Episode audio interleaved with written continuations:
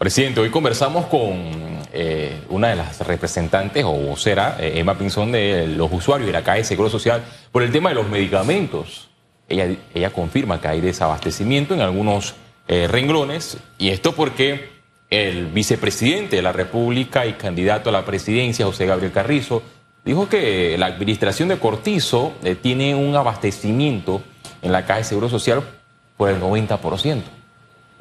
Hay como un universo paralelo, usted joven, en el caso de, de, de- de los universos paralelos. Los multiversos. Los multiversos. eh, el gobierno, para el gobierno hay medicamentos, pero para los usuarios no hay medicamentos. To- Totalmente, mi, mi querido Félix. Antes no lo puedo resumir de una manera muy, muy sencilla.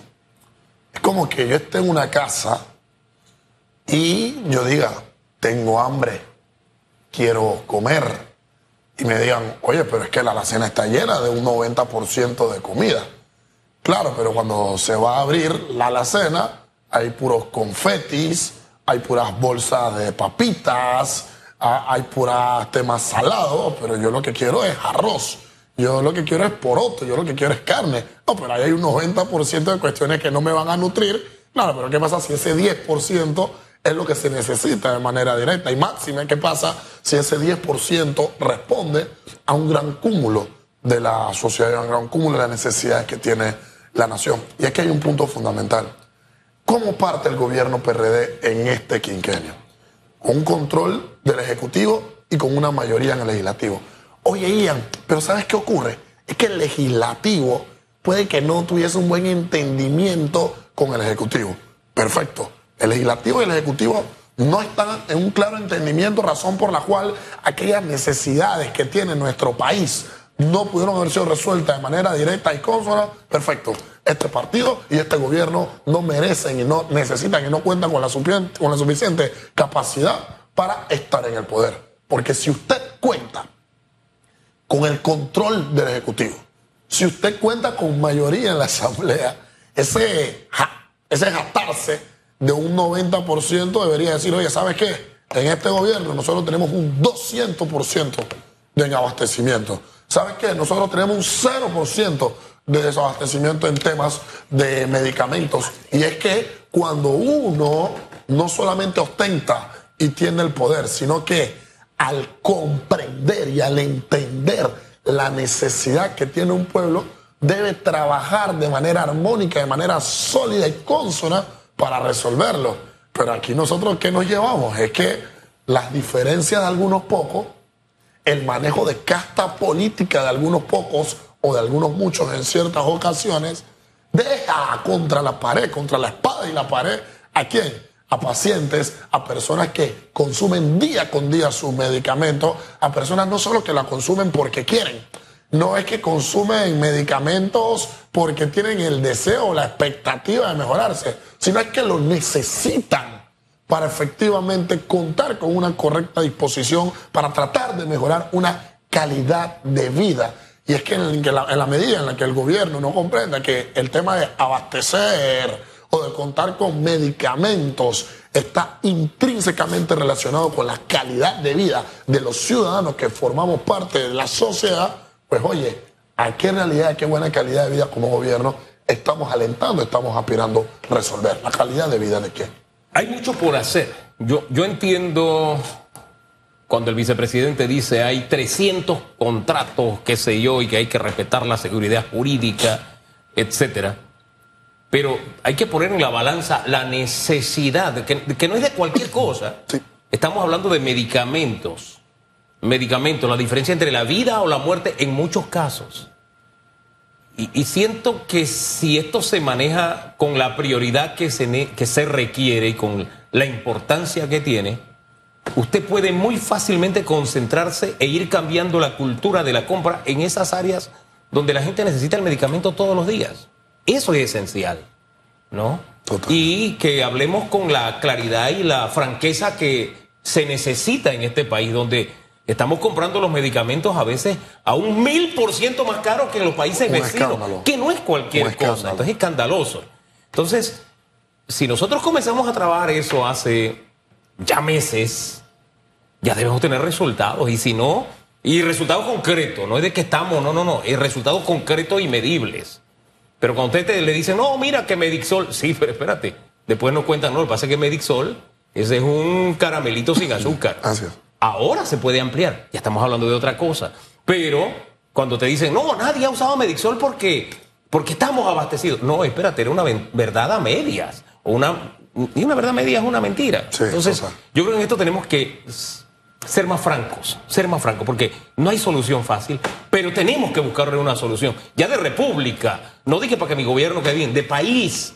Este y el tema de la basura, por ejemplo, son temas que tenemos que, que usar ya pantalones largos. En efecto, mi querido Hugo, coincido íntegramente. Y es que la República de Panamá, la cual es dirigida, es administrada eh, por su gobierno, hemos tenido la tesis en los últimos años de que Panamá sostiene una categoría o persigue la tesis del estado de bienestar. Cuando un país procura la intención de un estado de bienestar, mi querido Félix, no es más que garantizar, proporcionar de la manera correcta y adecuada una educación, salud, seguridad y justicia. Pero, ¿qué ocurre si ese país, cuando en temas de salud tiene una situación caótica en la caja del Seguro Social, con un informe de la OIT que lo respalda?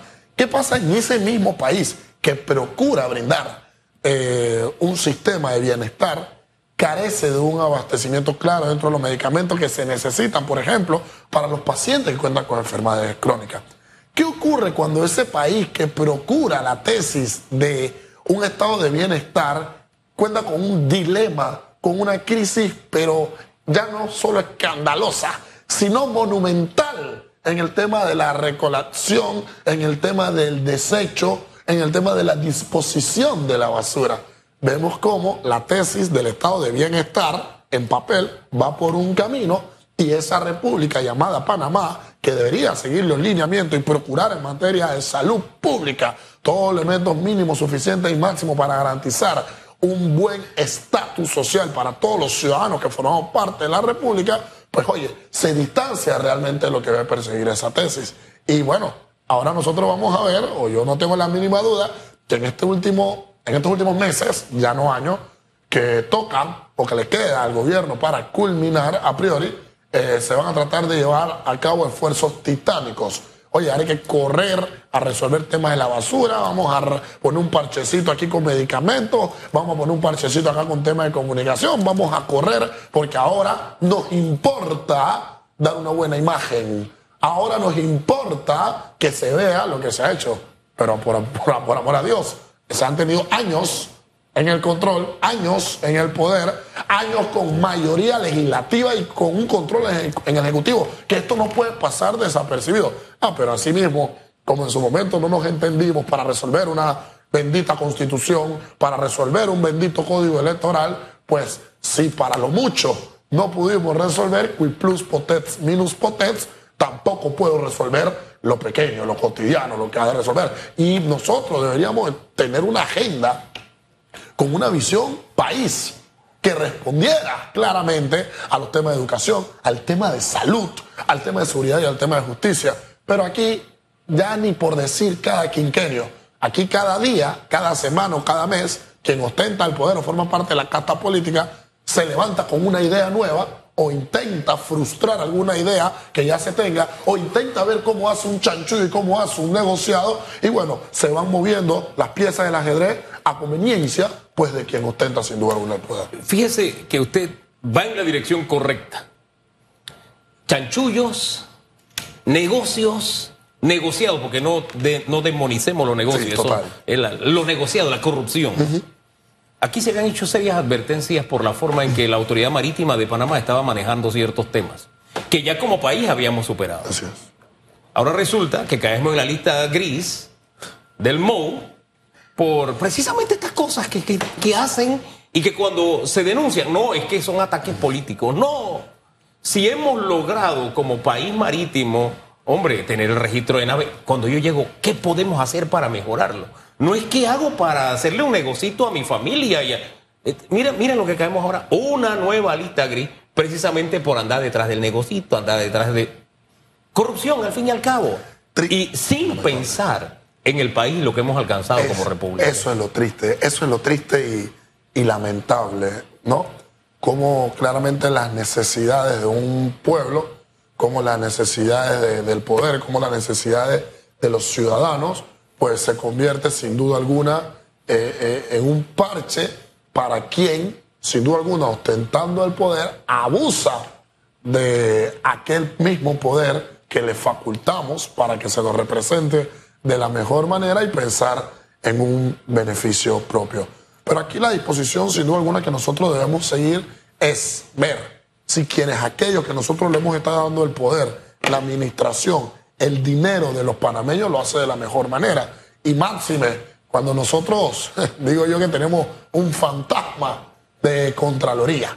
Aquí nosotros no contamos sin duda alguna con un ente que fiscalice lo que se hace con nuestros fondos, con un ente que fiscalice el trabajo que técnicamente hacen o dejan de hacer eh, quienes nos gobiernan. Entonces, si yo puedo hacer lo que me venga en gana, porque carezco, sin duda alguna, de un ente transparente que fiscalice, que controle las actuaciones, el reporte, el dinero que se debe utilizar de la mejor manera, pues luego no me puedo llamar engaño cuando no tengo certeza del castigo, cuando de afuera nadie quiere venir a invertir y cuando el crecimiento económico que aspiro, pues en efecto se convierte en un decrecimiento, pero es claramente por qué, por mi falta de voluntad, por mi falta de convicción y por buscar el mínimo espacio, por buscar en la ley el renglón gris, por buscar la mínima oportunidad para hacer un chanchullo, para aprovecharme de quienes están en el poder y dejar de lejos la necesidad que tiene la ciudadanía. Oiga, ya, ya que usted menciona el tema de la Contraloría, ayer se estaba viendo un video que yo sé paso sí es viejo, es de la administración pasada,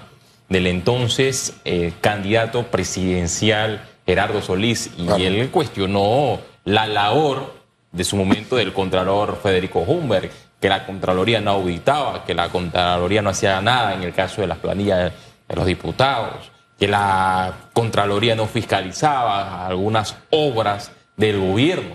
Y si trasladamos esas palabras de, de Gerardo Solís, pareciera que el, el co- el Contralor le estuviera hablando al actual Contralor. Porque Total. surge esto y las personas se preguntan qué está haciendo la Contraloría en medio de todos los escándalos, de las denuncias, de las solicitudes de auditoría que se le ha presentado a, a- a esta institución. Y aquí pareciera que no pasa nada, no pasa absolutamente nada, pese a que el señor Contralor dice que él mantiene una cultura de corrección. Cu- cultura de corrección, como siempre señalo yo, que es inexistente. Y es allí, por ejemplo, Félix, donde siempre me ves aguerrido hablando de la bendita división y repartición de poderes. Porque nosotros no deberíamos permitir que sea un presidente quien eh, nombre a un contralor, nombre a un procurador. Sí, Ian, pero es que varias de las elecciones que hace el presidente pasa por un control de una asamblea. Claro, y si yo soy presidente y tengo mayoría en una asamblea, ¿qué asamblea objetiva está tomando qué decisión? Entonces nosotros necesitamos hacer un, una- un cambio, sin duda alguna, en las reglas del juego que tenemos como país. Debemos reformar muchos temas que necesitamos, no por el interés de algunos pocos, no por una crítica, no por una agenda que tenemos contra alguien, sino porque los intereses de la nación y de la República de Panamá dista de los intereses de algunos corruptos y algunas personas que utilizan la política que no es mala, lo que son malos son algunos políticos lo que no son malos son los partidos, sino algunas personas que forman, algunas personas malas que mal utilizan los partidos políticos y pues es allí donde claramente se rompen los cimientos de la República, dejamos de lado las expectativas que tenemos y utilizamos la política, que es el arte de servir, para servirnos a algunos. A Hombre, señor presidente, se nos acabó el tiempo. Gracias por acompañarnos esta mañana. De pasión vivimos los seres humanos. Gracias a ustedes, por favor.